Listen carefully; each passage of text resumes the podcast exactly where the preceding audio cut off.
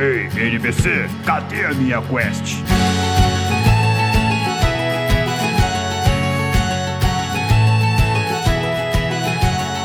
Saudações aventureiros! Sejam muito bem-vindos ao NPC Genérico, podcast onde você escuta sobre cultura geek e de quebra recebe XP por adaptar as lendas do folclore. Eu sou o Mario. It's me, Mario! Eu sou o Raul.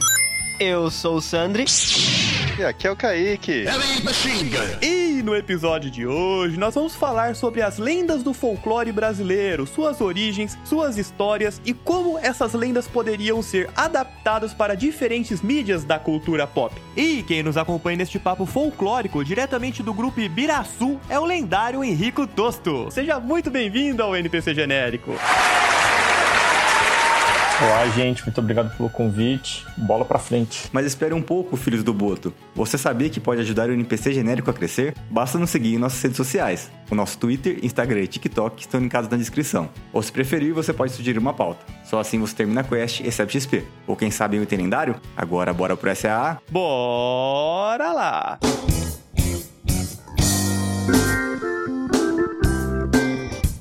E galera, chegou a hora do nosso SAA, o Serviço de Atendimento ao Aventureiro. E no SAA de hoje nós vamos ler as respostas dos aventureiros que responderam a perguntinha da semana feita lá no nosso Instagram. A perguntinha foi: qual é o ET mais legal da cultura pop? E vamos aqui para as nossas respostas. A Na Soares respondeu: Stitch Rainha, o resto é nadinha. O Stitch não é macho? Ele é um alienígena, Raul. Ele não é binário. Ele pode ser o que ele quiser, é um alienígena livre. Ele é um alienígena livre. Mas concordo na Soares, o Stitch é, é foda. O Magela Cast respondeu: Spock. O Spock, mano, um dos alienígenas mais famosos de todos os tempos, né? Não tem o que fazer. Simplesmente sim, concordamos. Como eu não sou muito fã de Star Wars, muito menos de Star Trek, Manda uma treta dessa, acabou o podcast. pois é, cara, não curto Star Wars, não curto Star Trek e não ligo a mínima para o Spock. O Mario não curte espaço, essa é a verdade. Não ligo para o espaço. E ele falou mal do dinossauro no espaço. Você não gosta de Guardiões da Galáxia? É, é legalzinho, mas é, não é dos meus preferidos, mas é legalzinho. Esse eu admito. Ouvir Rolling Stones enquanto destrói um asteroide, pode? Pode. Ah, não, é Aerosmith, perdão. I wanna close my eyes. A lá, o underline Corujita comentou ET de Varginha. Cara, pode crer. Essa daí tá comigo, ó. ET de Varginha é o verdadeiro mito da mitologia brasileira. Mano, tem uma cidade inteira no Brasil que toda a parte turística dela é em volta dessa porra desse ET. Essa, mano, de verdade, é indiscutível que esse é um dos ETs mais fodas que tem mesmo, assim. Com certeza. Quem comentou também sobre o ET de Varginha foi o pessoal do Refúgio nas Colinas. Eles colocaram aqui, ó, o ET de Varginha é um caso misterioso até hoje, mas não tenha dúvida. Já virou folclore já, mano. Já virou folclore, exatamente. Devia ser o mascote do Brasil na próxima Copa. Nossa, concordo muito. O Renato Underline Caliani comentou o Marvin, dos Looney Tunes. Como a gente esqueceu de falar do Marvin, cara? É verdade. Somos fracassados. O Guilherme Briggs que dubla ele, mano. É o Guilherme Briggs, cara. É muito bom. Nossa senhora, E é ele icônico. tinha um motivo muito bom pra destruir a Terra, né? Que a Terra atrapalhava a vista dele no espaço, tá ligado? É muito bom, mano. Estes seres inúteis da Terra. Muito bom. O Iggs2RR comentou Chewbacca. Ah lá, ó, mais um fã de Star aí, Wars aí. boa, boa. O Chewbacca ia estar com muito calor se ele tivesse na minha cidade nesse momento. Tá né? foda, cara, tá foda. Ainda bem que o Chewbacca tá em outro planeta, que se ele tivesse aqui ele não ia estar aguentando calor, não. Isso é louco. O Marcelo M. Delgado respondeu o lobo da DC. Mais legal que ele, só o Kal-El mesmo? Nani? Pera aí, Marcelo, você acha o super-homem mais legal que o lobo, cara? Essa pessoa tá errada. Você foi cancelado pelo NPC genérico. É, selo de cancelado. Não, não vamos cancelar o Marcelo, porque o Marcelo é parceiro nosso aqui do Multipop Podcast. Não, gente, assim, nada contra. Tem até amigos que gostam do Super-Homem, mas prefiro cancelar essas pessoas. ah, o Superman é legalzinho, mas o lobo tá em outro patamar, pô. Não, o lobo é sensacional. O Eduardo Shine, que tá sempre participando com a gente aqui, comentou o Homem-Pássaro de Rick and Morty. Nossa, é verdade, velho. Nossa. Muito bom, mano, muito bom. Não o Homem-Pássaro que namora com a amiga da, da adolescente, lá eu esqueci o nome dela. Aí eles têm um casamento espacial, que é tipo uma sátira de Game of Thrones, que começa a dar mó ruim, todo mundo morre, um negócio assim. Mano, Rick and Morty é muito bom. cara. Por fim, a Karen Luciano comentou: Vou puxar sardinha para o Stitch e nosso nostálgico Alf, o É Teimoso. O Sandri falou do Marvin ser dublado pelo Guilherme Briggs, mas o Alf é dublado pelo saudoso Orlando Drummond. Faleceu recentemente também. A gente tá mal, hein, velho? A gente defendendo o Alien e o Predador, ninguém nem citou eles, velho. É, então. Verdade. Acho que o Alien Predador já ficou, já ficou pra trás. Já. Me surpreende ninguém falar do Goku, né, mano? Uma raça humanoide com rabo de gorila. É que eu acho que pouca gente lembra do Goku quando a gente fala de extraterrestre, tá ligado? Planeta é quem cria, não é mesmo? Planeta é que eu defendo. Mas é isso aí, galera. Bora pra pauta. Bora. Pão, pão, pão, pum, pão. NPC genérico. Here we go!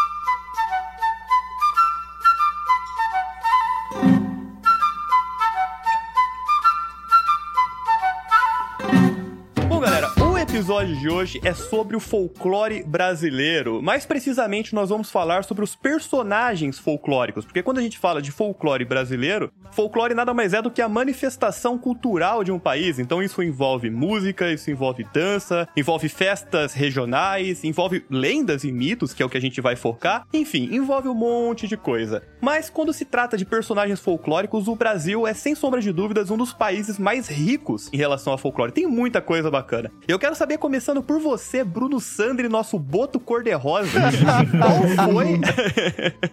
qual foi o seu primeiro contato com as lendas do folclore brasileiro e por que que foram os livrinhos que provavelmente sua avó te deu? Então, eu vou falar do contato mais marcante que eu tive com o folclore brasileiro, que é uma lenda folclórica contemporânea aí, que é.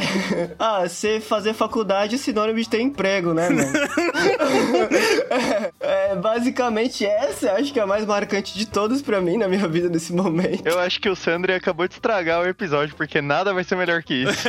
Brincadeiras à parte, vamos falar agora do, do folclore brasileiro. Eu acho que grande parte da nossa geração, por exemplo, teve muito contato com o sítio do Pica-Pau Amarelo. Uhum. E as histórias do Monteiro Lobato e tudo, tudo isso, por mais que hoje em dia as histórias do Monteiro Lobato são encaradas de uma forma problemática, não entra no tema do episódio, elas ainda assim abordavam folclores e mitos brasileiros e foi contada na TV aberta de uma forma que atraía a criança e, e uma música muito legal cantada pelo Gilberto Gil. Sandra, a gente tava falando aqui nos bastidores, cara, e você comentou com a gente que você não gosta da Cuca, que você acha a Cuca chata. Então, por favor, conta pra gente, a Cuca já te pegou, cara?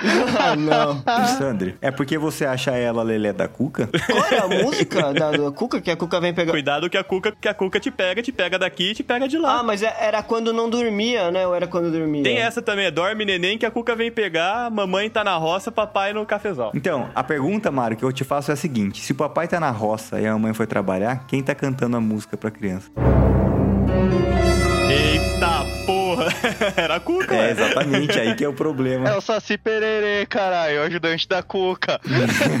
Mas por que que você não gosta da Cuca, Sandra? Conta pra gente. Justamente por causa do sítio do Pica-Pau Amarelo, mano. Acho que a única vibe que eu consigo reparar mais hoje em dia, fazer uma analogia da vibe que a Cuca passava, era muito vibe equipe Rocket, tá ligado? Dick Vigarista, Dick Vigarista. Ah, eu tô na frente, mas eu vou parar meu carro pra sacanear quem tá atrás. Ah, era essa vibe que eu tinha da Cuca, tá ligado? Mas a Cuca foi uma das primeiras furries do Brasil, né, cara? Será que ela é considerada furry? Porque furry, furry é pelo, né? E a Cuca é um réptil. Ela é a primeira Scale. Isqueiro. Ela tinha cabelo, mano. Ela não tinha cabelo no começo. Eu não lembro qual foi esse surto da Cuca no sítio do pica-pau começar a ter cabelo. Porque no começo ela não tinha. É baseada na Suzana Vieira, né, mano? Foi o pós-boom da Xuxa, tá ligado? Tipo, a Xuxa explodiu, aí É, não, a gente tem que colocar cara. mais uma loira pra, pra atrair baixinho, mano. E aí. É, vamos botar um crocodilo humanizado com cabelo. Jacaré, Maru, É, jacaré, jacaré, né? Por Sorry. Crocodilo é muito international, tem nada a ver com o Brasil. Crocodilo não tem cabelo, né, cara? Jacaré já. Eu passo a palavra aqui para o nosso ilustre convidado, Henrico. Qual que foi o seu primeiro contato com o folclore, cara? Foi o sítio do pica-pau também? que eu lembro, assim, cara, foi começando a colorir saci no colégio, né? E foi, tipo, o primeiro contato, assim, que eu tive com folclore, mas também teve a história do sítio do Pica-Pau Amarelo, que também influenciou, e o, meu avô, ele tinha me dado um livro de folclore brasileiro, como você tinha falado, né, da, da avó que dá o livro, né, no caso foi meu avô. E era um livro, assim, que tinha várias histórias que eu nunca tinha ouvido falar, assim, tipo, vários personagens aí que eu, do folclore que eu não fazia ideia e eu só conheci por causa desse livro. Então, Henrico, Henrico, Henrico, você conheceu a Gralha Azul? Só pra saber. conheci a Gralha Azul, cara, eu já encontrei uma Gralha Azul, cara. Isso respondeu a minha pergunta. Obrigado, viu? Muito obrigado. O Raul colocou na cabeça que existe um personagem folclórico que é a gralha azul que ninguém conhece, só ele. Tem que especificar, mano. Tem cinco biólogos aqui, você fala gralha azul, fala, então a gralha azul, porra. Desculpa, eu eu esqueci de contextualizar. Fala mais agora que você comentou dela. Quem que é a gralha azul? Então, é porque, pra mim, a primeira experiência foi no, num livro da Recreio, tá ligado? E aí, eu lembro que tinha vários. Tinha um lobisomem, tinha várias fitas. Mas, mano, eu fiquei impressionado que eu vi, assim, a gralha azul. Que é- no livro, mano, era uma puta gralha azul gigante. Com o olho pegando fogo. Eu falei, caralho, velho, que bicho foda. E aí, eu, eu, tipo, nunca mais ouvi falar dela. Isso que o Raul tá falando e até o Henrique falou de livro é uma coisa que, tipo, me deixa muito triste eh, ultimamente, porque esses tempos eu falei, mano, quero estudar mitologia nativa brasileira, quero estudar cultura indígena brasileira, quero. Aí eu fui pesquisar, mano, ver se tinha artigo publicado sobre esse tipo de coisa. E, mano, eu não acho, cara. Não acho de jeito nenhum. Não sei se eu sou imbecil, que tem, pode ser, é uma opção. Tá procurando em inglês, né, Sandri? Tá- É, não, pior que não. Mano, a merda é essa. É, é muito culpa da nossa geração e do Zenzo. Do Zenzo. Que é tudo, ai, nórdico, ai, mitologia grega, pá, não sei o quê. Mano, a gente tem uns bagulho mó da hora aqui, tá ligado? Os vikings de Osasco ficam. Ah, os Tupini Viking. Pô, vocês estão falando do sítio do Pica-Pau Amarelo, mas antes mesmo de assistir o sítio do Pica-Pau Amarelo, eu assisti a Castelo Ratimbum. E no Castelo Ratimbum tinha caipora, mano. Viu? Caipora chegou! Verdade, verdade, mano. A Esqueci. caipora era só assobiar que a caipora aparecia, cara. Era muito bom, mano. Meio sinistro isso, pra falar a verdade. Às vezes você tá de boa lá, você assobia sem querer, aparece lá a ca- caipora. Cara, o Castelo Timbu era genial. Tinha um episódio do Castelo Ratimbum que eu tinha muito medo que a Caipora fazia um ritual. Eu não lembro direito. Eu lembro que ela colocou um vaso de barro. Não lembro se o Nino encolhia e ela começava a cantar caracatu, caracatá, caracatu, caracatá. Nossa, eu lembro que esse episódio me assustou, cara. Eu tinha medo do episódio da Mina Azul, mano. É, Mina Azul.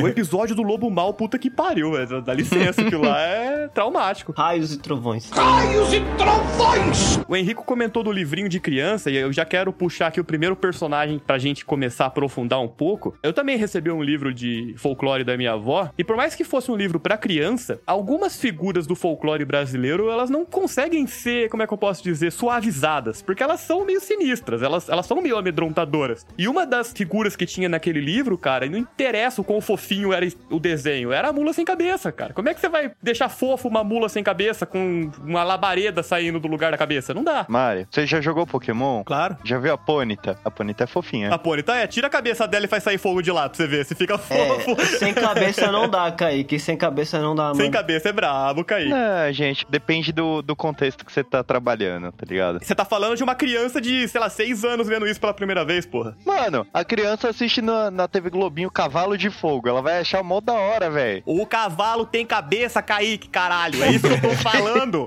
Eu vou te falar que me, me traumatizou da Mona Sem Cabeça um pouco nesse livro, porque ele contava a história e, tipo, literalmente, a ilustração tinha um bagulho mais pesado que ela profanava a tumba e, e comia, né? Ah, Uns porra. negócios assim. Isso eu não sabia, Rapaz, não. Você é louco, Não, e é bizarro que, tipo assim, tinha uma ilustração que era, tipo, duas pessoas aterrorizadas e tinha, tipo, um, um túmulo, assim, aberto tinha a mula sem cabeça lá. E, tipo, eu li isso aí, eu era pequenininho, eu falei, mano, que porra é essa, tá ligado? Eu acho que isso entra, ô Mário, também na questão, tipo, do contexto, tipo, da origem da Mula Sem Cabeça também, né? Tipo, toda a lenda como um todo e do pra que que ela servia, né? Ela serve para assustar, não é? O intuito dela. Exatamente. A gente pode traçar uma linha aqui sobre duas diferentes origens das lendas do folclore brasileiro. Tem personagens do folclore brasileiros que foram criados pelo povo nativo do Brasil, os indígenas, né? E existem lendas do folclore brasileiro que foram trazidas para o Brasil pelos colonizadores portugueses. No caso, a mula sem cabeça, ela veio trazida para o Brasil. Ou criadas também, né? Sim, sim. Ela era uma lenda muito famosa na região da Península Ibérica, lá na Europa. Então, tanto os espanhóis quanto os portugueses, né, tinham essa lenda muito bem difundida por lá. E eles trouxeram pra América do Sul, né, os portugueses pra cá e os espanhóis pelos países em volta. Tanto que se você perguntar Argentina, Chile, sobre a mula sem cabeça, você vai ter diferentes versões dessa história. Olha só, eu achando que os ibéricos só trouxeram trouxeram DST pra cá, eles trouxeram mais coisa. Trouxeram espelho também, cara. Meu Deus.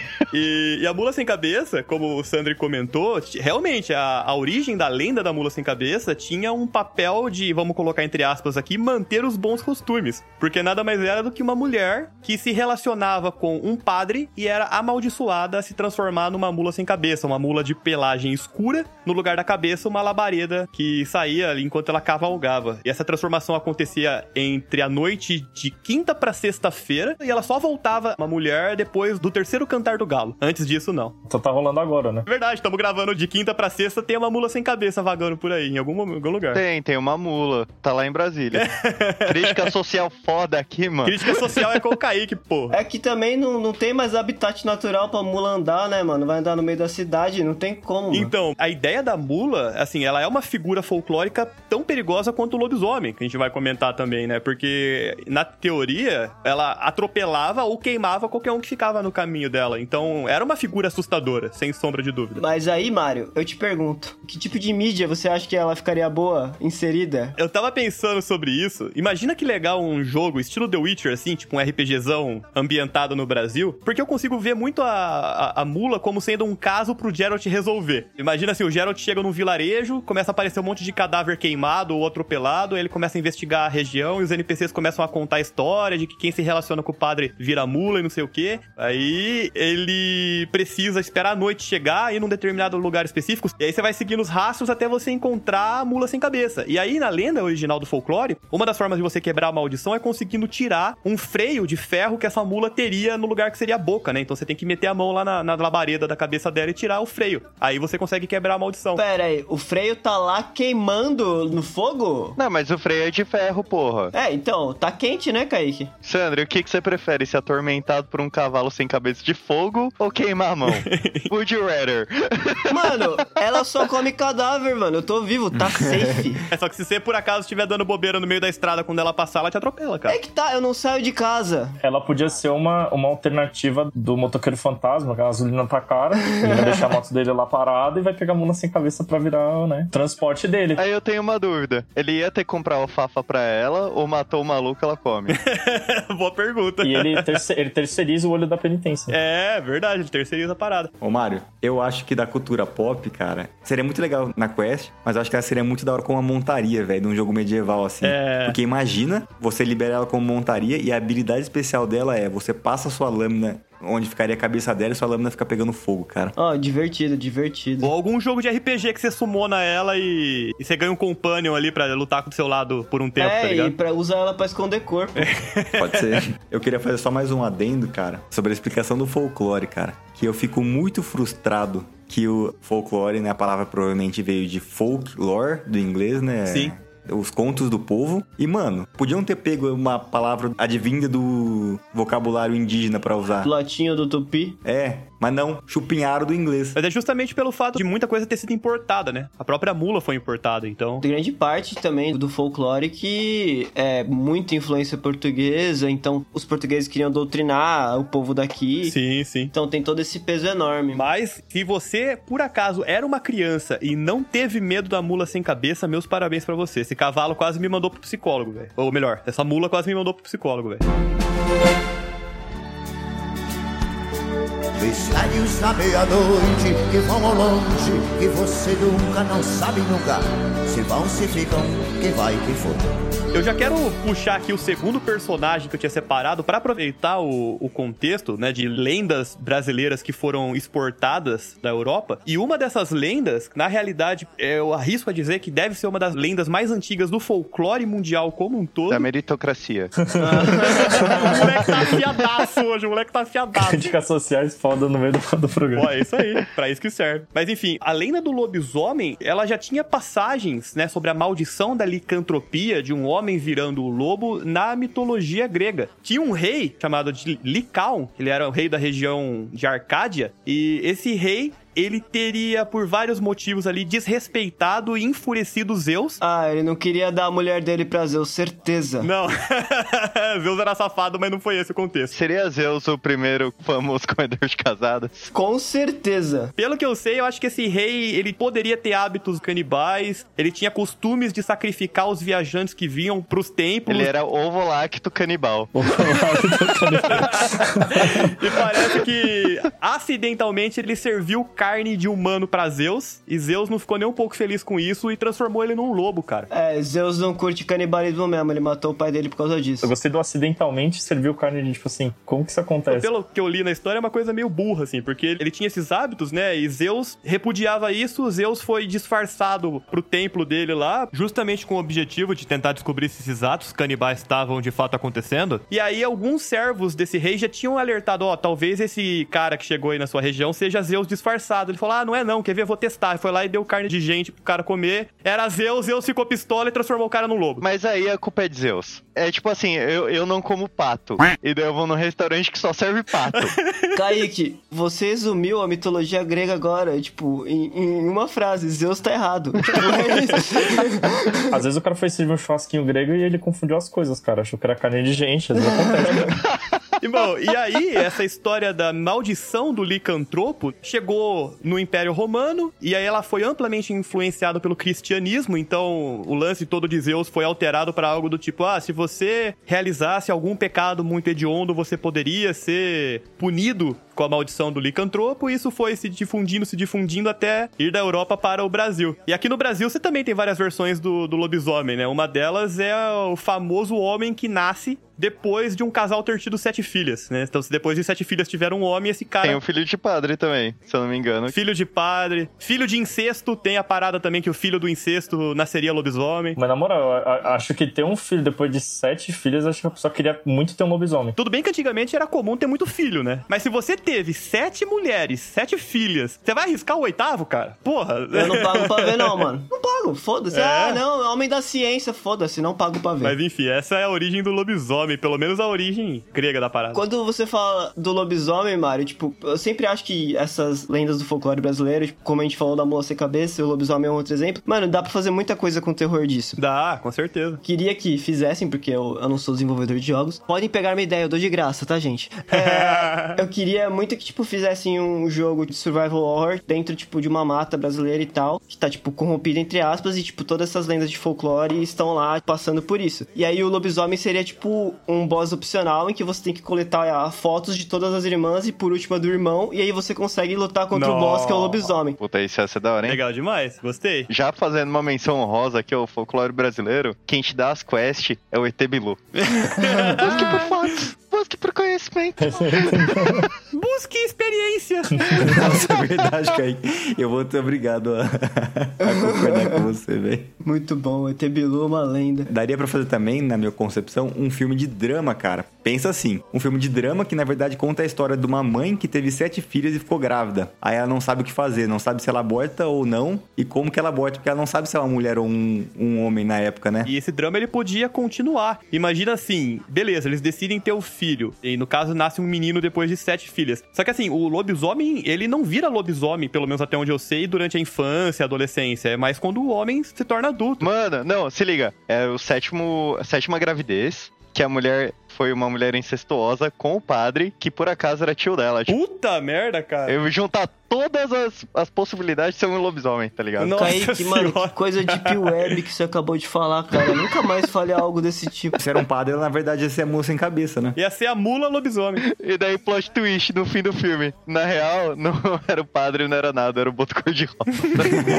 O livro que eu tenho aí do folclore, cara, que eu ganhei muito tempo, tem um lobisomem, cara, que pra mim ele. Eu nunca vi igual, cara, a representação que fizeram. Porque ele é literalmente, mano, um cachorro. Só que a cabeça dele, mano, não é tipo em formato de cachorro e coisa do tipo assim, de lobo. Ele tem uma cara que parece a do Logan, velho. Tá porra. Tá ligado? É tipo como se fosse um cara com uma costeleta barba assim, com umas orelhas pontudas, só que ele tá num corpo de cachorro, mano. E ele ataca galinheiro, velho. Nossa senhora, vai, que bicho do demônio, velho. Então, essa versão, cara, eu nunca vi igual. E pra mim seria tipo, se colocasse num jogo de terror, ia dar muito cagaço, cara. Porque pra mim, mano, um cachorro com, com a cara do Wolverine seria putz, bizarro, cara. Imagina um cachorro com a cara do Wolverine lambendo o, o saco, velho. Mano, imagina um jogo de terror com uma releitura do universo do Monteiro Lobato, mano. Você, o tipo Pedrinho Narizinho revisitando o sítio, tá ligado? Só que tá tudo destruído. Aí ele entra na cozinha, mano, tá o fantasma da tia Anastácia atacando o prato, tá ligado? Mano, isso é louco. Ia ser muito louco. É tipo aquela visão dark que os irmãos Green dá pras fábulas, que na É, verdade sim. é a versão original de, várias, de vários contos que a gente conhece que a Disney romantizou, né? Maldita Disney.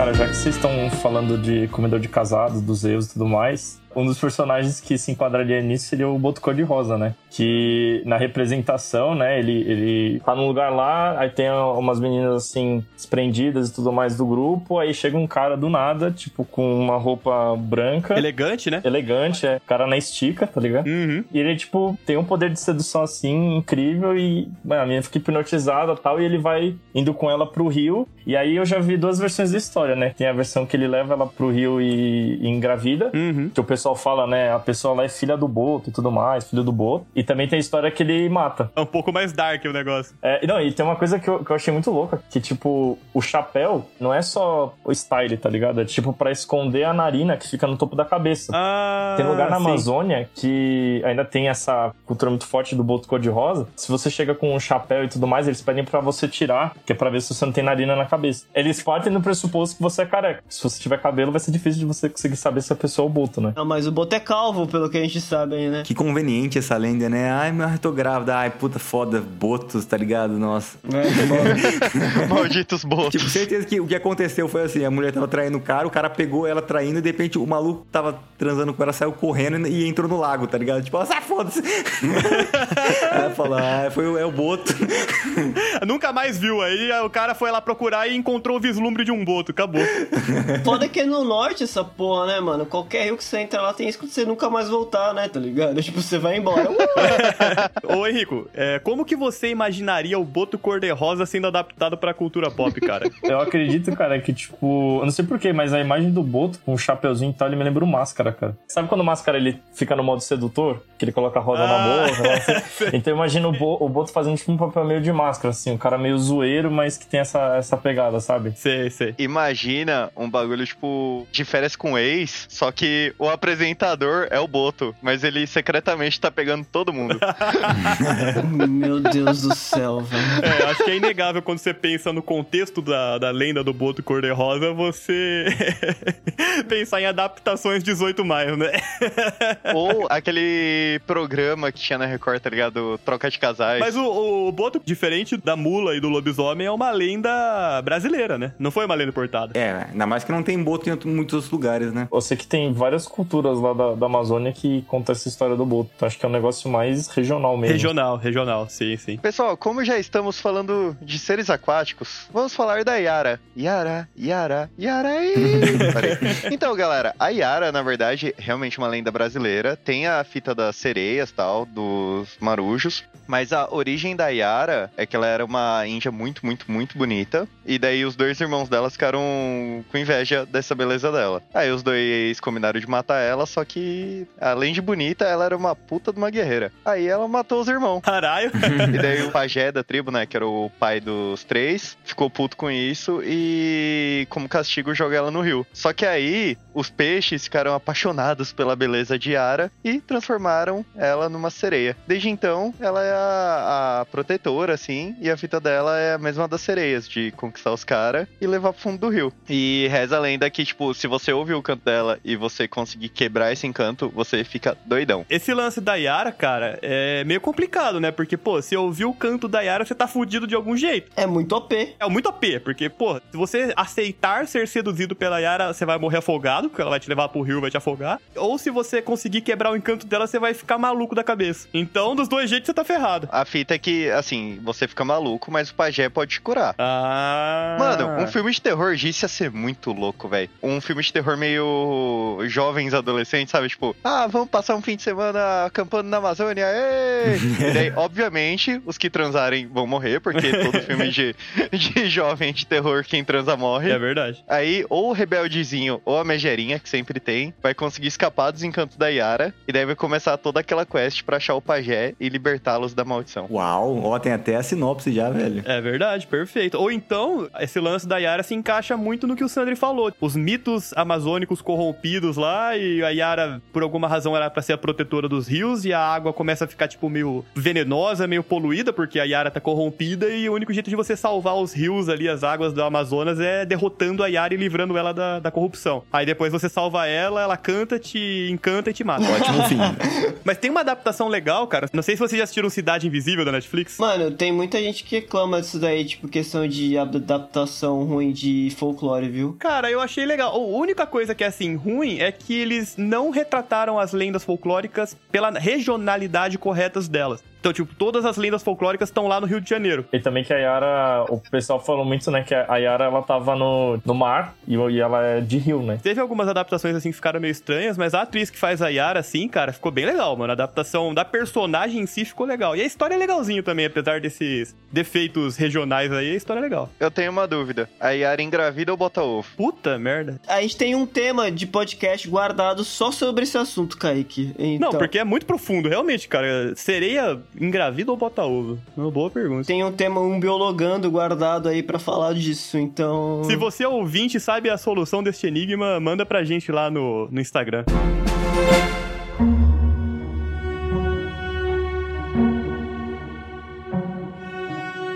Falando dessa vibe de terror e falando da Cidade Invisível, dentro do folclore brasileiro tem o corpo seco e o bradador. O bradador eles não falam, né? Eles só colocam o corpo seco. Cara, Corpo Seco é muito o nome de vilão do Chapolin, tá ligado? Que o seu Madruga faria. Muito, muito. É por causa do Tripa Seca. Sim, pode crer. Tripa Seca lendário pirata. Mas então, voltando. o corpo seco e o bradador são a mesma pessoa, né? O que acontece é, a pessoa foi tão, tão filha da puta que ela morreu. Aí Deus falou assim: aqui você não vai entrar, você foi um cuzão. Aí o diabo fala assim: aqui você também não vai entrar, você foi muito cuzão. e aí a terra gospe o corpo do cara de volta, de tão cuzão que ele foi. E aí o corpo dele fica vagando sem alma. E a alma dele se desprende do corpo e fica gritando. Tipo, assustando as pessoas, tá ligado? então ele é uma maluco. entidade. São duas entidades que, que é uma pessoa morta só. Mano, muito louco. Muito louco. E aí fica andando de noite e tudo mais. E aí tem um milhão de variações, né? Tem, porque eu falo que o corpo parece de um zumbi, um gol, sabe? É, chama corpo seco, né? Porque é só basicamente pele e osso. Uhum. Mano, bizarro, né? Corpo Seco eu nunca tinha ouvido falar, mas eu já tinha ouvido falar de unhudo. Eu acho que no, no Nordeste eles falam em unhudo. Essa história do maluco que não é aceito nem no céu nem no inferno me lembrou do João Grilo, do Alto da Compadecida. É verdade, cara, é verdade. Eu pensei que o Kaique ia falar do lobo da DC. Nossa, filhos da puta, eles roubaram nosso corpo seco. Roubaram, E roubaram. sabe uma coisa bizonha dessa, dessa lenda? É porque fala que ele só pode descansar. Ó, porra, nada a ver, cara. Eu queria entender de onde eles tiraram esse bagulho. Mas o corpo seco só pode descansar se ele encontrar sete mulheres com o nome de Maria. Então as mulheres da região da lenda, que chamavam Maria, tinham muito medo de sair à noite e o corpo seco encontrar elas, porque tava buscando elas por causa do nome. Ó que coisa louca. Cara, não, não, vamos ser, vamos ser sinceros. Você vai ter uma filha num lugar que tem essa porra desse bagulho e você vai te dar o nome dela de Maria? Aqui no Brasil, cara, ele provavelmente ia encontrar em dois dias as Sete Marias, assim, andando um pouquinho só, tá ligado? Verdade. Tipo, um nome muito comum. Tem muita Maria aqui. Ele também fez de propósito que era pra facilitar, né, o negócio. A versão atual da lenda tinha que ser Sete Valentina. Ah, mas é uma pergunta: o que que ele tinha que fazer com as Marias? Só achar, tipo, ah, achei, tá com você agora, pega, pega. Aí ia virar corpa seca, tá ligado? Pelo que eu encontrei aqui é só encontrar, não tinha que fazer nada, entendeu? E, mano, qual é o lance com o número 7, mano? Porque tem um monte de coisa que sempre giram em torno do número 7. A fita é justamente que o 7 ele é um número sagrado, tem a ver com os dias da criação, que foram 7, né? Sétimo dia Deus descansou. E o 6, eu não sei exatamente por que, que o 6 é coisa do capeta, mas eu sei que o 6 é a representação do mal e tudo que é de ruim. 666, né? Você vai colocar o refrão do Iron agora, né? Vou.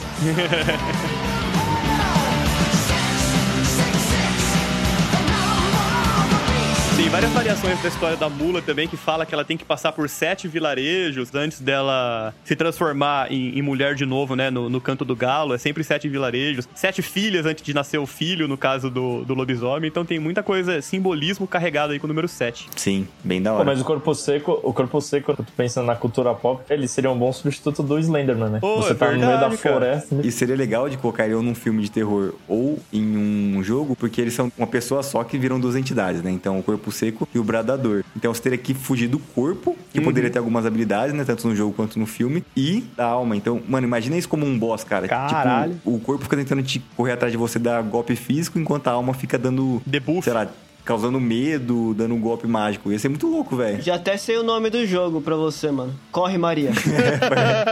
É verdade. Mano, eu pensei em outro tipo de mídia, sabia? É. Imagina o episódio Scooby-Doo, onde dois irmãos gêmeos, eles querem, tipo, espantar todo mundo de um lugar, tá ligado? E daí um é o urrador e o outro é o corpo seco. Caralho. E daí eles ficam fazendo esse bagulho. Ia ser da hora. Pode assustar uma Maria, né, na história. a Maria que chamou, né, a turma do Scooby-Doo pra ir lá fazer Essas crianças intrometidas. Chama Velma Maria.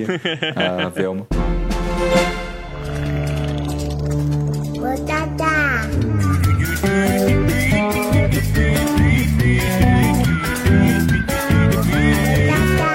seguindo a linha, que nós estamos seguindo nenhuma linha, na verdade, é, eu vou falar do. É um boss, né? É um chefão escrito. É um chefão escrito que é o nosso Poitatá, não é mesmo? Não tem nada mais foda do que uma cobra gigante pegando fogo. É. Você acha a Anaconda ruim, velho? Imagina a Anaconda pegando fogo, velho.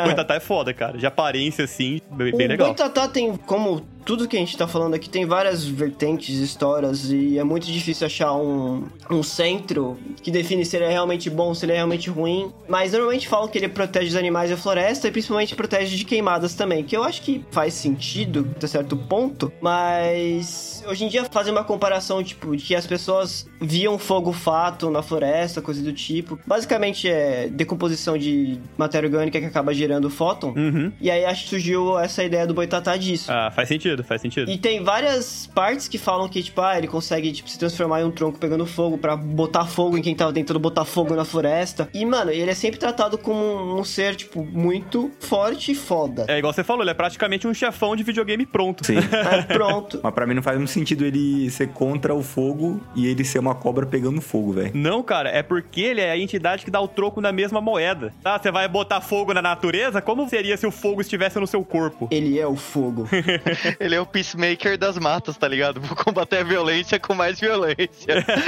Verdade. A origem no nome dele vem do tupi-guarani, que basicamente significa cobra de fogo. O boi é cobra e fogo, o tatá é fogo. Com base que você falou, dá pra, né, a gente supor que é uma lenda completamente nativa no Brasil, né? Completamente eu não boto minha mão, porque, tipo, querendo ou não, pode estar errado e... Você não bota sua mão no fogo, né? Tu não bota a mão no fogo. Porque justamente eu queria estudar algo, tipo, realmente vindo de pessoas da cultura pra realmente saber esse lado. De alguma fonte realmente confiável. Mas esse caso do, do Boitatá que você falou, ele tem muito, assim, cara realmente de ter sido uma lenda criado pelo povo nativo daqui, com a mesma essência que é, por exemplo, o Curupira, né? Que é aquela história do protetor da natureza. Então, lá, o Boitatá, a cobra gigante que protegia a natureza contra queimadas. O Curupira também era uma entidade, em algumas lendas é retratado mais como uma forma, digamos, mais justiceira, na outra de uma forma mais maldosa, assim, tipo, ah, matava todo mundo que... Então, eu acho que quando esse lado malvado que dessas entidades protetoras começou a vir mais com a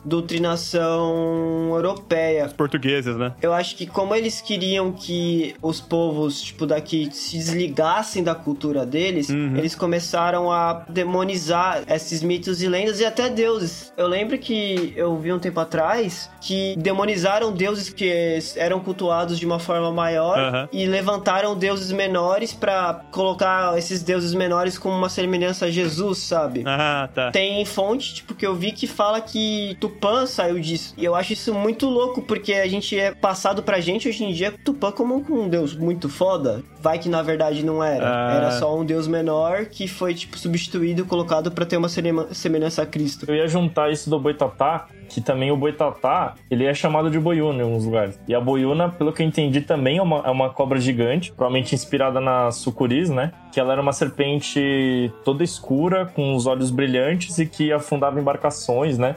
E que ela era tão colossal que onde ela passava se formavam uns rios, né? E falam que o Amazonas teria sido formado por, por isso tem um formato de serpente. Hum, da hora, hein? Então, o boitatá eu também vejo como uma serpente gigante, às vezes tem umas coisas que, algumas informações que meio que se juntam, né? Então, não sei até que ponto que elas são muito distintas, mas o que eu sempre pensei, cara, quando eu via isso, uma serpente gigante, eu pensava no, no jogo do Shadow of the Colossus, né? Ah, sim. Tinha um dos colossos que ele parecia um formato de serpente. Pode crer o colosso do Faulnax, né? Alguma coisa assim. Tem um colosso da areia, que é tipo uma cobrona, e tem um colosso marinho também, que tem esse formato de serpente. É tipo um dragão marinho, né? Diferente de uma serpente marinha. Aham. Esse caso do colosso dá pra relacionar com o boitatá, porque eu também veria o boitatá como se fosse um gigante bondoso, vai, vamos colocar assim, sabe? É a cobra gigante pegando fogo que não te atacaria se você não merecesse ser atacado por ela. É, todos os colossos do Shadow of Colossus estão de boa, estão sendo assassinados pelo protagonista, né? É, pois é, concordo, Sandro. Você é o vilão, seu cuzão. Imagina só um filme estilo Godzilla, só que com o Boitatá. Caralho. Kaijus brasileiros. Em contexto de jogo, mano, vilão cobra gigante, velho, é um dos que mais tem. Sim, sim. E, mano, eu- pode mandar mais, eu tô nem aí, eu gosto. Pode mandar. E não só folclore brasileiro, né? Se você for passar pelas mitologias, a cobra gigante tá sempre muito presente. Na mitologia nórdica, você tem a serpente do mundo. É, só que ela não é do bem e não quer proteger porra nenhuma, né? Na verdade, ela é injustiçada, Na cara. verdade, o grande vilão da mitologia nórdica é o Odin, né? Ah, sim. Ah, até a, mitologia chinesa, os dragões chineses são mais semelhantes a cobras também, né? Se for ver. Sim. Inclusive, eles são muito mais rentáveis biologicamente falando do que o dragão europeu. É, com certeza, não tenha dúvida. Europeu é muito complicado. Seis membros, Sandri. a, a versão do Curupira que ele protegeria todos aqueles que tirariam da mata o necessário pra sobreviver de forma respeitosa e puniria aqueles que fazem isso de forma gananciosa, né? Teria essa, essa vertente. E pelo que eu tava vendo, os índios, os nativos, né? Eles tinham muito respeito pelo Curupira. Então, tipo assim, era muito comum dar algumas oferendas como fumo, outras coisas naturais que eles faziam ali, né? Como uma forma de respeito pra entidade e tudo mais. E ele é sempre retratado como essa figura baixinha, com os pés virados ao contrário, cabelo flamejante. Em algumas versões ele tinha também presas e olhos esverdeados, em algumas versões ele é peludo e monta um javali gigante, um, um porco do mato, né? Essa versão do Javali é da hora, mano. É muito boa, cara. Essa versão é legal. Então varia bastante. E aí, o que eu tava vendo também é que, na verdade, Curupira e Caipora tiveram a mesma origem. É quase como se fosse a mesma coisa, só que são nomes diferentes pra mesma lenda em diferentes regiões do país, tá ligado? Tem regiões que chamam ele de Curupira, que eu acho que é região mais pro norte, né? Parte da, da Amazônia. E no restante do país, eu acho que é mais difundido o termo da, da Caipora. Mas pelo que eu tava vendo, são nomes da mesma lenda, sabe? Curupira, Caipora, Mãe do Mato, Pai do Mato. Faz muito sentido, cara, porque esse livro de folclore que eu tenho, ele não fala curupira, mas tem a caipora. E, tipo, a descrição da caipora que eu via, depois que eu fui ver mais do curupira, parecia mesmo muito, assim, semelhante. parecido, né? Em cima do porco, inclusive. Era um moleque peludo em cima de um porco. Eu acho que muita gente conhece como caipora justamente por causa do Castelo Ratimbum. Do Castelo Ratimu. Eu, na minha concepção, eu descobri que pode ser a mesma coisa por vocês. Eu sempre fiz essa separação, não sei porquê na minha cabeça. Sempre achei que eram coisas separadas. É porque o Curupira, ele, ele tem o, a marca dele é o pé pra trás, né? Caipora não, então... É, então, essa era uma das, das diferenças pra mim. Mas parece que existem versões onde a caipora também é retratado com o pé pra trás. Por isso que é meio confuso, entendeu? Essa questão da nomenclatura. Eu acho que é um lance meio regional mesmo.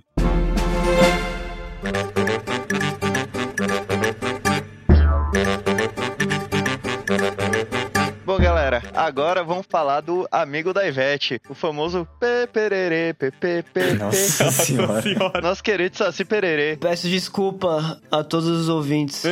Muito mais legal que o Loki e muito mais malandro que o Máscara. Tem até o tornado, né, mano? O máscara no- vira e mexe, vira um redemoinho. Ele já tem o próprio redemoinho dele também aí, ó, pra representar. Cara, assim, o Saci, na verdade, ele tem três influências históricas, assim. Uhum. Na mitologia portuguesa, era um moleque rebelde, de pequena estatura, que tinha um pé e herdou um cachimbinho lá, o trasgo, né? Uhum. Tem origem africana, que é a lenda de Yorubá, e descreve um gnomo de uma perna só, e ensina a Ossanin, desculpa se eu estiver falando isso errado, sobre o uso de ervas medicinais. Aí tem a indígena. São várias entidades, na verdade, são os Jaci Jaterê, que são protetores da floresta. E também pregam peças nas pessoas, porque, né, eles são peraltas.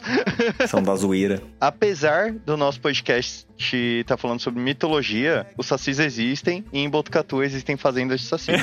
Essa é a famosa cidade do Saci. Comprovado cientificamente, né, Kaique? Lógico. É, eu, eu, inclusive já tomei umas brejas com um aí de vez em quando. Não, mano, é sério, tipo, eles vendem uma garrafinha que se você esperar 17 semanas, aparece saci. Só que daí as pessoas não têm essa paciência e abrem antes. Tem a história do Saci com a garrafa, né, cara? Que dá pra você prender o Saci na garrafa. Sim, sim. O Pedrinho pega, né, no, no sítio do pica-pau, o Saci. Com certeza. Mano, de verdade, o, o Saci, eu, eu acho ele da hora, assim. Imagina, assim, um crossover de Saci Pererê e Deadpool. Já falando da minha, da minha ideia nele na cultura pop. Ele parece o típico personagem que quebra a quarta parede constantemente, né? Tem uma ave chamada Saci também, que ela fala Saci. Não sei se já, se já ouviram falar dessa ave. Eu tô com muito medo que seja uma piada, mas não. Não, não é uma piada, existe. Não, não é, é, que existe e, tipo, o pessoal só chamou ela de Saci porque o canto dela parece que ela fala Saci no meio do mato. Não sei se já chegaram a ver essa. Não é piada. Não, no caso é uma piada, né? Da árvore. Ela Desculpa. É.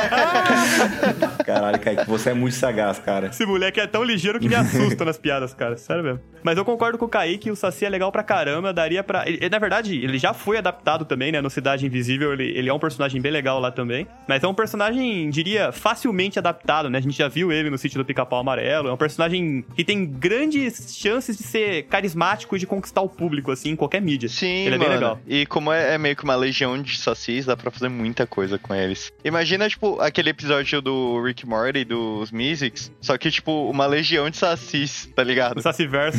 Mano, Botucatu fala que, tipo, é a terra do Saci, né? Aham, sim. Mano, Botucatu é uma cidade muito louca, não é mesmo? Lógico, tem um monte de saci lá. Mano, será que foi por isso que eles declararam guerra à Inglaterra? Como assim, cara? Você não sabe disso? Não? Eu morei anos Mano, lá. Botucatu declarou guerra à Inglaterra, mano. Tá lá no site oficial da, da prefeitura que tá lá. Botucatu declarou guerra à Inglaterra e tal, por tal coisa. Não, a Inglaterra deve ter roubado um saci deles, né, mano? A Inglaterra pega os bagulhos. Deve ter um saci em algum museu na Inglaterra. Não, mas como foi antes da- dos tratados internacionais, não foi roubo.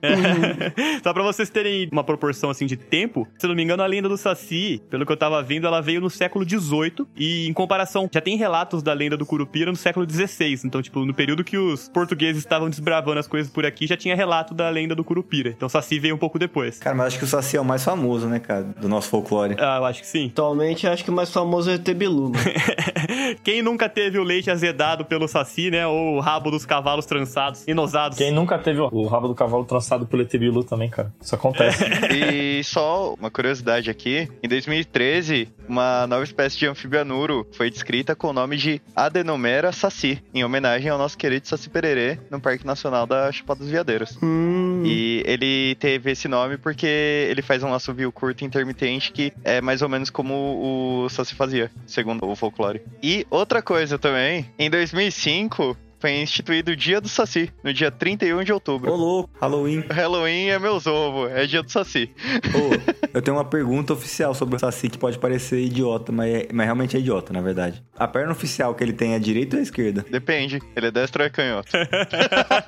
Não sei se tem perna oficial. Depende do saci verso que você tá falando, cara. Tem um saci que é a perna esquerda e tem um saci da perna direita. Qual variante você está falando? Ó, acabei de pesquisar aqui, a perna verdadeira do Saci não seria nem a esquerda nem a direita, ficaria no meio. Ele é o Kid Bengala, mano. É, real, ele não tem perna.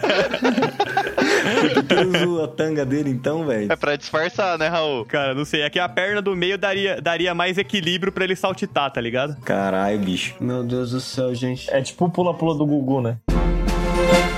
Cara, já que vocês estão falando do Curupira, né? Que é Hiporos, personagem cabeludo, eu tenho um cabeludo pra falar pra vocês. é o, o Mapinguari. Esse é bem, bem esquisito, na verdade, porque ele também é, é da Amazônia. Uhum. E o pessoal retrata ele, ele tipo seria o nosso pé grande brasileiro, assim. O pessoal, tem gente que retrata ele com aparência de meio homem, meio macaco. Tem a representação de que ele parece um monstro peludo que tem um olho só, assim, na, na cara dele é um olho só e ele tem a boca na barriga. Caralho. Tem a, a galera que. O mais incrível foi isso, cara. Teve gente que já procurou uma pinguari e tinha cara que falava que era tipo última das preguiças gigantes, assim. E aí o pessoal falava que uma pinguari era tipo uma preguiça gigante que ainda ficou nos tempos de hoje. Então tem a versão que o pessoal fala que eles sabem se comunicar, então eles têm tipo um dialeto próprio lá. Tem a galera que fala que ele só dá um grito no mato. Tem a versão que ele dá um assobio e se o caçador for em direção ao subir, ele é meio que atraído, ele vai lá e te pega.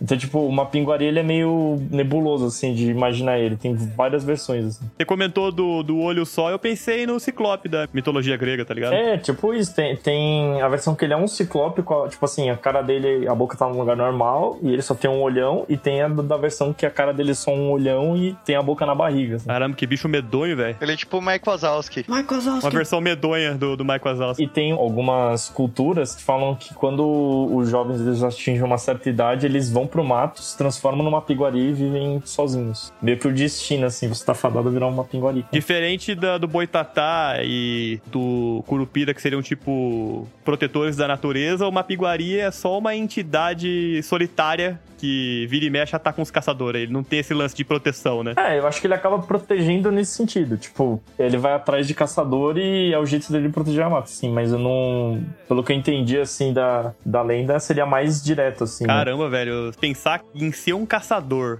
na Amazônia com tanta história dessa rolando, você tem que ter culhão, hein? Puta O merda. que eu achei da hora é que tem uma, uma versão que fala que quando ele vê uma preguiça, ele vai embora. E tipo, imagina essa cena, tipo, um puta monstrão, ele vê tipo uma preguiça de boaço, assim, numa numa árvore, e ele, tipo, sei lá, sente amedrontado e vai embora, sabe? Assim. Depois de fatiar três caçador, quatro onças pra comer, ele vê a preguiça. Não, não, aí já é demais. Sendo completamente sincero, pra ele conseguir ver a preguiça no meio do mato, ele tem que estar procurando. É pra caralho, velho. Não dá, mano. Mas vai ver, puxando isso daí que você falou da preguiça gigante, vai ver ele olha pra preguiça e sente uma conexão histórica com o antepassado, velho, sei lá. Mano, eu tô vendo aqui, a gente tá rindo tal da busca, não sei o quê, mas o, o maluco que liderou essas buscas por ele foi entre 1993 e 2001 que ele fez busca. Olha só. É tipo ontem, tá ligado? Eu sei que faz 20 anos, mas porra, mano. Tem foto? Porque nessa época tinha câmera. Se não tem foto, eu não acredito. Não, não, tipo, o cara só procurou, entendeu? Tipo, aparentemente tem histórias de conflito de, de povos indígenas com os mapinguaris, assim. A galera já, já cruzou com eles e já deu treta, tá ligado? Mas esse maluco aí é a mesma coisa que eu pegar um botezinho e falar, vou ali no mar aqui do lado, vou lá, vou, gente, vou lá ver se tem dragão no mar, tá?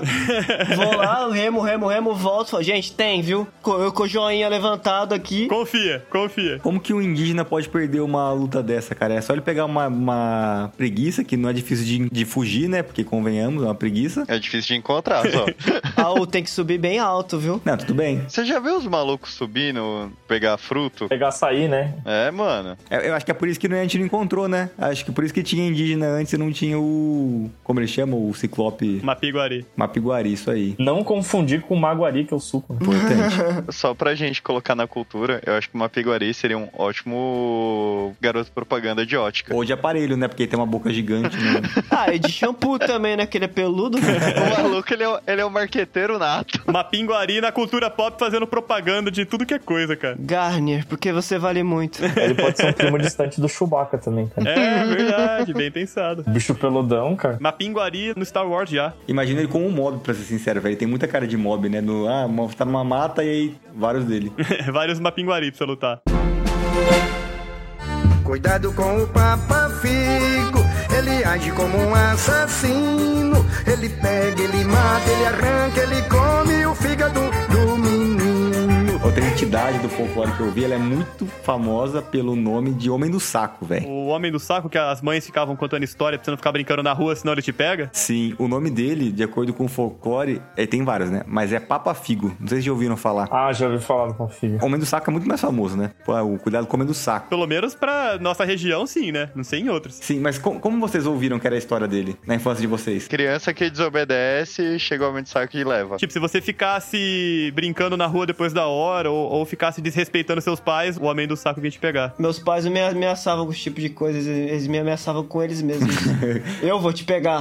Lembro que a primeira vez que eu ouvi sobre, eu devo ter ouvido errado, porque eu era criança e foi uma outra criança que me contou a história, que ela falou que era Papa Fígado. Ele pegava o fígado das crianças. Então, mas essa é a história mesmo. O nome dele é Papa Figo, mas a vibe dele é a seguinte: saca só, que escrotice. Ele é um velho doente que, de acordo com a história, ele pega as crianças que estão sozinhas na rua, né? Então ela é uma lenda basicamente pra falar, ó, não sai sozinha, né? Alertando o perigo de sair sozinho, tipo a, a Chapeuzinho Vermelho. E ele tinha uma doença que ele precisava comer o fígado de crianças para sobreviver. Se eu falar pra vocês que isso daí vem de cultura asiática, em que, tipo, falam que assombrações yokais japoneses, é, eles comiam o ikigimo, que é o fígado de uma pessoa viva, pra, tipo, ficar mais forte. Faz sentido. Talvez possa ter algum resquício disso também. Ela veio da Europa, né? Mas vai saber se teve alguma influência indiretamente asiática, né? Provavelmente. Mas ele é mal, obviamente, né? Ele mata a criança pra comer o fígado, para ficar saudável. Entretanto, ele poderia ser mais mal, porque o que, que ele faz? Ele mata a criança, pega o fígado, come, aí ele devolve o corpo da criança junto com um saco de dinheiro. Que filho da puta, para pagar velho. o velório. Mano, ele basicamente fundou o mercado negro de órgãos. É, Basicamente. É tipo o Coringa do AI, tá ligado? Coringa do quê? O Coringa do Inteligente Artificial que a gente viu esses dias. Toma aqui esse cartão de, de paz vencido. Então, mas ele poderia não dar. Ele é tipo um filho da puta levemente consciente, É, que ele tá fazendo filha da putagens e, e tenta se redimir de algum jeito. É que dependendo da história, fala porque a criança é é mais nova, o fígado é mais novo, tipo, não tem impureza, sabe? Essas coisas. Então, por isso que ele prefere o de criança. Se vê por causa disso, o que, que a criança podia fazer pra dar counter nisso? Beber. É verdade. Por isso que antigamente o os pai e mãe fazia? Molhava a chupeta do filho na pinga. É, Você acha que é pra dormir? Não. É pra proteger do aumento de saco. Tudo faz sentido agora. E, mano, dependendo da história, ele tinha todo um clã. Ele é um velho rico, né? Porque ele dá moeda de ouro pras pessoas. É, lógico que é rico, né? É sempre o velho branco rico que tá fazendo merda. Sim, mas então, dependendo da história, ele tinha um clã que ia pegar as crianças pra ele e levava pra ele, tá ligado? Não era nem ele que buscava as crianças, velho. Caramba, é, é filho da puta em outro nível. Ele terceiriza o trabalho dele. Puta merda, velho. Mas achei muito louco, assim, a- ele ter surgido para impedir as crianças de andarem sozinhas, sabe? Tipo, ó, fica aqui com o pai. Tem muita lenda que a gente comentou aqui que tem esse propósito de manter algum tipo de costume, né? Tipo, ah, igual a gente falou da mula. Ah, não, não tenha relacionamento com o padre, senão você vai virar mula. É, não tenha não, relações de incesto, porque senão seu filho pode nascer lobisomem. Não tenha oito filhos, sendo que o oitavo vai ser homem. Então. Não queime a floresta. É, então, aí você tem mais pro lado brasileiro, é tipo, mano, preserva a natureza aí, senão a cobra gigante vai vir e botar fogo em você, irmão. Aí do lado contrário tem o Boto, né? O Boto quer ver, mano, o mundo queimar em sexo. Exatamente. Pra finalizar, vamos falar daquele que é o patrimônio cultural gastronômico brasileiro, o Guaraná. Guaraná é mitológico? É. É, a origem do Guaraná, ela é baseada em uma lenda. Tem várias versões, Hum. mas a que eu separei aqui é que um casal de índios, ele não podia ter filhos, e ele pediu ao deus Tupã que eles conseguissem, tá ligado? Aí o pedido foi atendido, eles tiveram um menino bonito, saudável, assim, tipo, super bem quisto, assim, na, na tribo. Só que aí, um deus da escuridão, o Jurupari, ele ficou com inveja aí dele e matou esse índiozinho. Olha só que filho da puta. Quando os pais descobriram, Tupã mandou plantar os olhos da criança para que nascesse uma planta. Olha aí. E que o fruto dessa planta devia ser dado para as pessoas comerem com o objetivo de ganhar energia. A energia, tipo, do filho de Deus, essas coisas assim. Caramba, que legal. Aí, reza a lenda que onde foi plantado o olho dessa criança, nasceu o Guaraná. Esse que vocês tomam na latinha hoje em dia. A gente falando do Papa Figo, né? E a gente tá tomando olho de Tamo criança. aí criticando o papafigo, tamo tomando olho de criança. Só imagina o quanto esse moleque, filho da puta, era bonito, cara. Porque assim, a mina que os irmãos mataram porque ela era bonita e os peixes se apaixonaram por ela, não causou inveja do deus, mas o moleque causou. Imagina como esse moleque era bonito, velho. Mano, esses dois, quando ia nos bailes da tribo, era tipo assim: eu pisquei, você está solteiro. Cara, eu fico imaginando, sei lá, velho, o susto que não deve ter dado pro primeiro português que foi explorar a Amazônia e encontrou um pé de Guaraná, mano. Deve ter sido um susto muito cabuloso, velho. Puta merda. Ora, pois! Na planta de olhos! Ai, meu Deus do céu. Deve ter sido medonho. Ai, caralho. E como que o Guaraná seria representado na cultura pop, Kaique? A gente já tem um filme de terror de Guaraná, né? Que são as propagandas do Dolinho. Oi, pessoal, sou o Dolinho, seu amiguinho. Vamos cantar? Mano, aquele bicho é canibal. Ele, ele é uma garrafa de Guaraná que bebe Guaraná. Eu não acho aquilo ok. Eu acho aquilo mais medonho que qualquer livrinho com uma mula sem cabeça. Kaique, não dá pra negar seu argumento, cara. Na cultura pop seria bom, cara, se a galera colocasse o, o Dolinho pra também substituir o Slenderman. Porque o Dolinho, ele tem cara de Stalker. Ele tem cara daquela, daquele bicho que ele vai ficar te seguindo a vida inteira até ele te pegar, tá ligado? Eu tenho certeza que deve ter algum mod do jogo do Slender pra Certeza. PC que faz isso, cara. Ah, deve ter, cara. Você coleta, tipo, todos os olhinhos de Guaraná, oito olhinhos, e aí ele em safar. Ou, tipo, assim, não necessariamente como personagem nem nada, mas manja nos episódios de Scooby-Doo, eu tô citando muito Scooby-Doo hoje, né? Mas manja no episódio do Scooby-Doo, quando eles estão passando pelo quadro e o olho vai virando, Aham. no meio da floresta, quando você passa por uma planta de Guaraná, os olhinhos vão virando, te Você tá louco, cara. Tipo, o boss final usa aquilo como câmera. Nossa, isso é ótimo. Se eu tô na Amazônia e acontece uma coisa dessa comigo, eu viro o corpo seco, mano. Kaique, por favor, então, traga as menções honrosas deste episódio. Cara, as menções honrosas que eu trouxe, uma eu já citei, que é o nosso querido ET Bilu. Clássico. que nada mais queria que nós buscássemos conhecimentos. A gente não ouviu o seu conselho e tamo como a gente tá. Logo se vê o descaso que está tendo no Brasil com a ciência, nós traímos o ET Bilu. Por isso que ele não voltou, mano. Outro ET, primo do Bilu, ET de Varginha. Famosaço. Também tem um amigo do Boto Cor-de-Rosa, o Chupacu de Goiânia. Esse é famoso. Ô, não é o chupa-cabra, mano? Não é uma versão do chupa-cabra isso aí? o Chupacabra, Chupacabra. O Chupacu, Chupacu. É diferente. Chupacu de Goianinha, né? Ele fica em telhado. O Chupacu foi um delírio coletivo muito bom. Tem uma menção honrosa ao fantasma do comunismo também. O grande fantasma do comunismo. Lembrei de um aqui, mano. A grávida de Taubaté. A grávida de Taubaté é ótima. Tava pensando nela agora. A Gaga de Ilhéus. É o famoso folclore brasileiro moderno. Tem o, o monstro do rio brasileiro, não sei se vocês sabem dessa história, que o pessoal juntou numa ponte, vem do rio, tentando descobrir o que que era, e aí chamaram o corpo de bombeiros, um monte de gente, tal, tal, tal, pra ver o que era, e eles descobriram que era uma sacola plástica, só Mentira. boiando.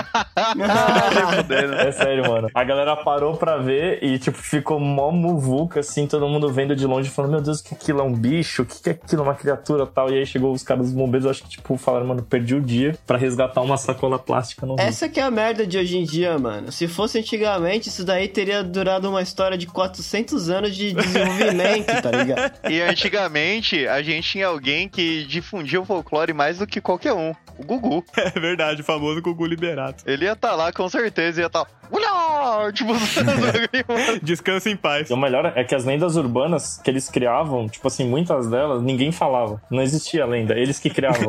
eles inventavam as lendas urbanas pra virar uma lenda urbana, entendeu? Eles já estavam à frente, tá ligado? Mas tem que pensar assim mesmo, né, mano? Isso é tudo bem, bem, bem, bem, bem, bem, pessoal.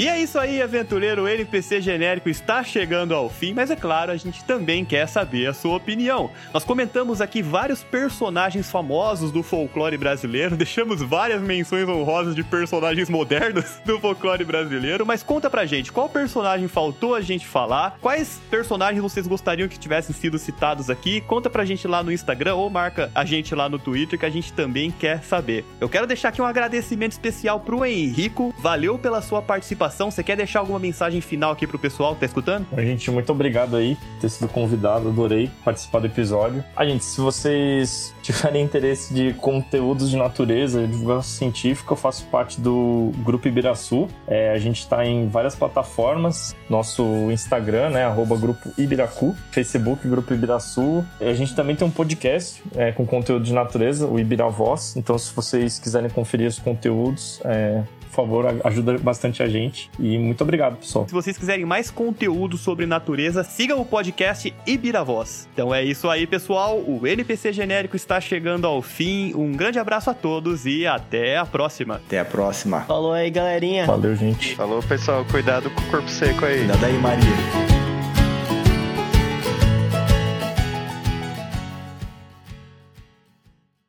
Agora vamos entrar na parte da biologia do negócio.